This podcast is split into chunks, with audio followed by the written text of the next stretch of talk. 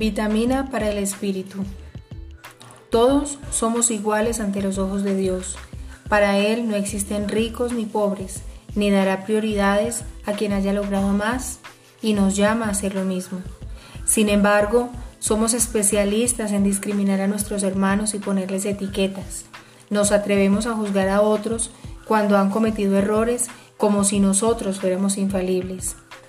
Miramos por encima del hombro al que está en un nivel inferior sin pensar que tal vez mañana las cosas sean al contrario. Tú y yo no somos más ni menos que nadie.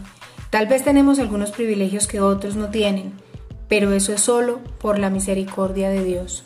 Vitamina para hoy. Pero si ustedes le dan más importancia a unas personas y las tratan mejor que a otras, están pecando y desobedeciendo la ley de Dios.